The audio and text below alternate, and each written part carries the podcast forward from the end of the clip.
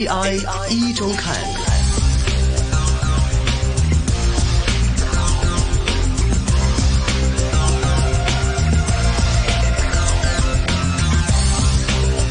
AI 一周刊，AI 一周看。那么今天的人工智能 AI 的环节呢，我们继续是在电话线上邀请到的是粤港澳机器人产业联盟总干事 Debra 来跟我们聊聊在 AI 方面的相关话题。下午好，Debra。Hello，大家好，我是 Debra。今天呢，我们聊的话题厉害了。首先呢，它的这样的一个故事的背景呢，是来自于在我们的资本市场上新闻槽点最多的人物之一，那就是我们的特斯拉的 CEO 马斯克了。之前是在上海有开一个那个制造厂嘛，那么马斯克呢就要现场去共襄盛举，在会场上兴奋的跳舞啊，那个画面应该大家都记忆犹新。而且特斯拉呢是一个概念特别强的公司。因为，因为其实大家都知道，它的电动车造的特别好，那么包括技术很领先，无人驾驶的技术也处于一个前列。但是问题就是，特斯拉之前常年处于一个亏损砸钱的一个状态，所以很多人说你马斯克疯了。跟着投特斯拉人都疯了，就这样一个只有概念而没有实际盈利、很难去变现的这样一个企业，大家都会觉得它是一个问题。但是慢慢看到，哎，特斯拉好像真的盈利了，电动车好像真的成真了，无人驾驶好像真的有机会要来的时候呢，大家开始越来越相信这个曾经大家认为的狂人马斯克所给大家描绘的画面，真的要确实实现了。那么相对应而言，曾经就是一路很有钱的马斯克，为了他的这样的一个呃电动车的理想，一度也是差点要放弃。最终呢，还是说服自己，克服万难，不断的砸钱进特斯拉，终于在自己的这样的一个呃生涯当中实现了一个回报的一个情况，并且自己的身家也是因为特斯拉的成功，并且翻了几倍，成为一个资本市场一个大鳄，成功的一个这样的一个创业企业家了。那么就是这样的一个人。他最近啊，不仅是关注电动车了，现在已经把目标放到宇宙卫星外太空了。这到底是怎么一回事呢？请 Debra 给我们先介绍一下了。那我们啊，这近几十年来啊，天文学家与光害的社会地位呢，就一直就处于一个劣势啊。嗯。那很多这个光，就我们在街灯啊、呃体育馆啊、企业啊、家庭啊，很多一些光线呢，其实越来越强。嗯。可能你看出去窗外，基本上都是很光的、很光芒的。对。那将呃这个电磁波呢投射到夜空呢，就会冲洗掉。天上，呃，一些星星啊，或者是一些很漂亮的一些星空的影像。那根据二零一七年的研究呢，许多地区光害呢，每年就以百分之二的速度呢增长。嗯，那公民科学计划呢，就透过呃测量背景星空亮度，记录这些变化。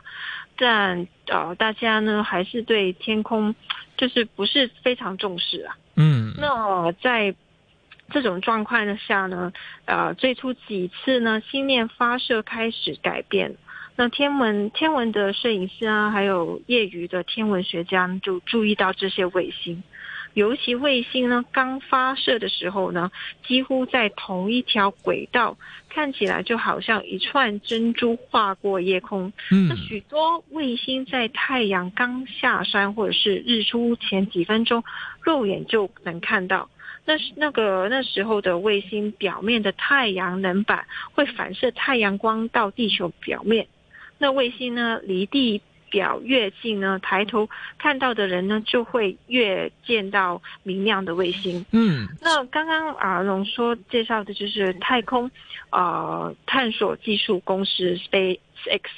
的卫星呢，就因为巨大的体积啊，还有低轨道呢，就更与众不同。为了将网络啊，网际网络传回地球呢？员工时呢？啊，可能要多达四万颗的卫星在轨道上上面运行。嗯，那因为呢，呃，二零二零年起呢，每隔一周呢，几乎就会发射六十颗上太空。嗯，那相比之下呢，目前轨运作的呃，在轨运作的卫星呢，只有两千多颗。那 SpaceX 呢，也是唯一主宰。卫星网络愿景的公司，嗯，包括呢亚马逊啊等少数竞争对手呢，也打算推出自己的星链。嗯，这个星链呢，就是提到这个 SpaceX，它就推出了一个叫星链计划。那什么是星链计划？它到底是做什么？想要做成什么呢？那星链计划按马斯克的一个展望来说，他觉得星链计划就是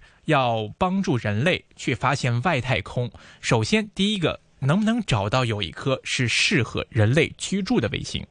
那这是他提出的这第一个观点。我们可以通过这样的一个情况去找那。能不能找到一些有用的卫星？另外呢，他可以通过这样的一个星链计划，就是人人呢去拍摄一些天空的上的一些卫星呢，把数据传回到国际空间站，那么可以帮助人类去了解各个星体之间的运作。那么这对我们认识外太空，或者是了解外太空的一些运作的规律跟数据呢，是提供一个有效的支援。那第三点呢，他就提到，就是说在这样的一个星链计划当中呢，那我们可以去通过这种外太空上可以利用的卫星。来进行我们的一个信号发射的功能。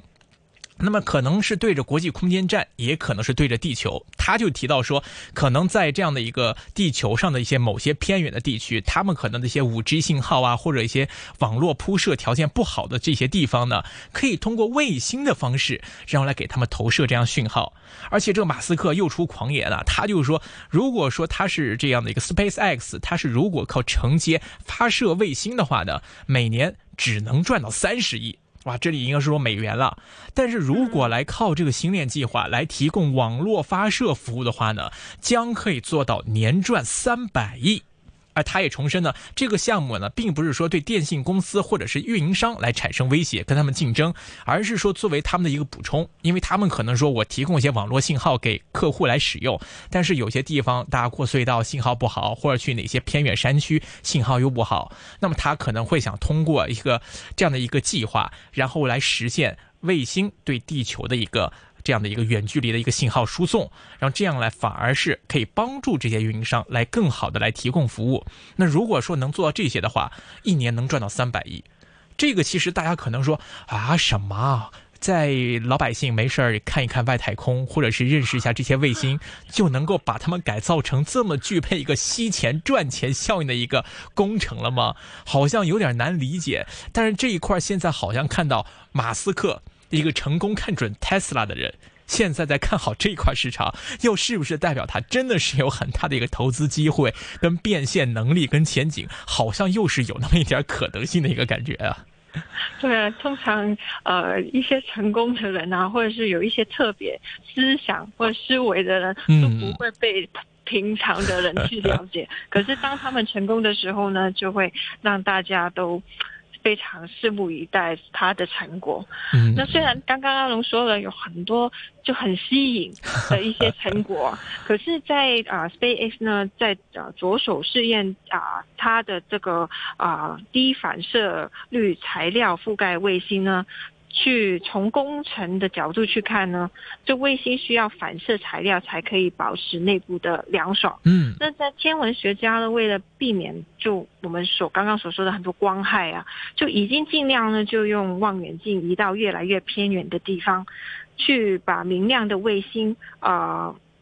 还是没有办法避开。那当卫星数量一多呢，就可能导致呢，啊，长时间没有办法观察，甚至影响那观察亮度的读数。那最终呢，就会造出失败的研究报告。所以这这就为什么会啊啊让 NASA。教育家起发起了一个卫星条纹观测者的计划，就邀请了世界各地的啊公民科学家呢，用手机拍摄这些卫星。嗯，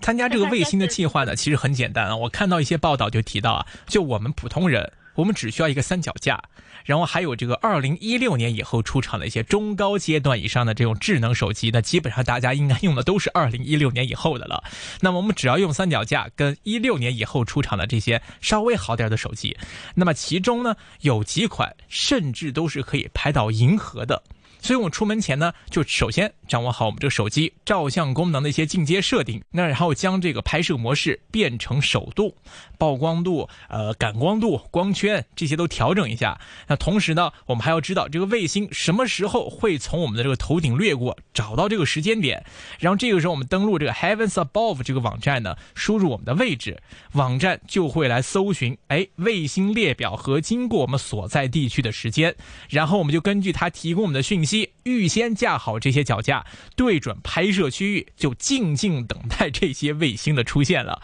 然后拍下这个惊喜的瞬间，然后将我们拍到这个作品啊，就上传到这个卫星条纹观察者网站上面，并且呢，提供我们拍摄一些设定的数值啊、背景的星座呀，那么将这些计划都 upload 上去。那目前这些计划并没有一个明确的科学目标，不会跟你说我们拍这个是要干什么的，我们是要做什么。但是呢，天文家呢，他们是希望呢，可以用这五年来记录到的这些条纹，就是这些卫星的运行轨迹、它们的出现地点跟出现的形状，或者是一些类似的相关数据，来进行监测跟一些收集，以便有一天呢，诶。天文家呢就可以利用这些照片来研究什么呢？卫星的条纹。那最终目的呢，可能会是促使人们来重视光害的问题。另外一方面呢，可以通过这些呃卫星条纹的观测或者卫星的轨迹的一些监测，然后呢，对这些卫星的一些这个运行方面了解到他们那个运行情况，然后再想一想，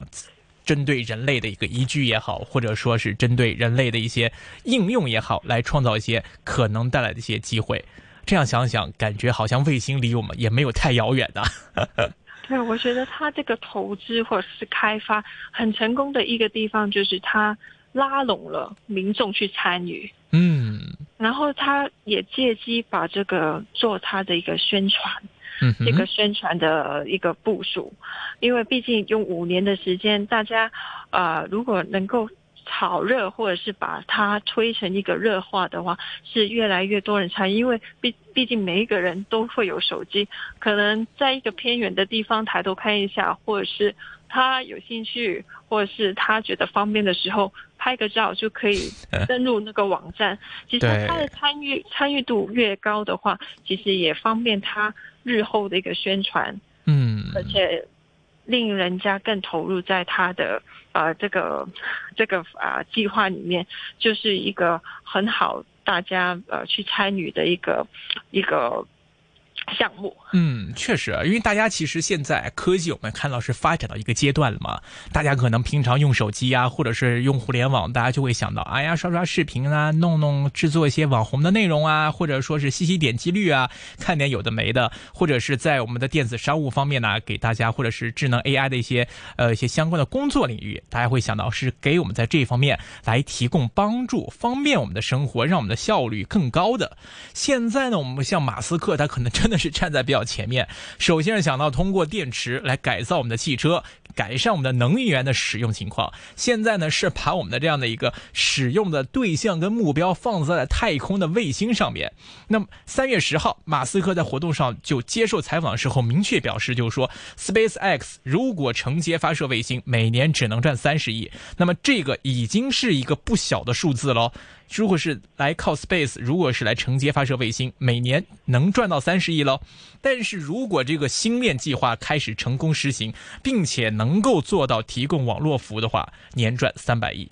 这一块可能是如果大家对外太空、太空知识，或者说这种信号发射啊、基站呐这一块没有一个专业认识了解的话，很难会想象说这个东西会存在着这样一种变现的可能。所以这个时候，很多我们在资本市场投资啊，大家就是没有做不到，只有想不到，因为我们不是这个领域的专业人士，我们不知道这个技术的应用，或者说它的发展能够去到什么阶段，它在什么层面上能被我们人类利用，能在哪些方面给我们带来新的盈利的爆炸的增长点。这次马斯克关注到了是 SpaceX，关注到的是他的星链计划，关注到是未来发射卫星带来的三十亿的营收，或者是将来提供网络服务带来的三百亿的一个营收，到底是不是这样呢？我们也会密切关注。大家在科技领域还是要放开想象力，去多了解、多学一些新的事物，可能呢会给我们在一些投资方面带来一些新的启发了。好的，时间关系呢，我们今天也就先跟 Debra 聊这里，也感谢 Debra 给我们带来的话题分享。我们下周节目时间再会，拜拜。拜拜。AI 一周看。